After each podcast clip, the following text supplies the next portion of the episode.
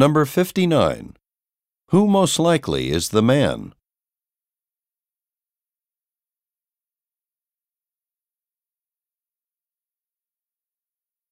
Number 60. According to the woman, what is the survey about?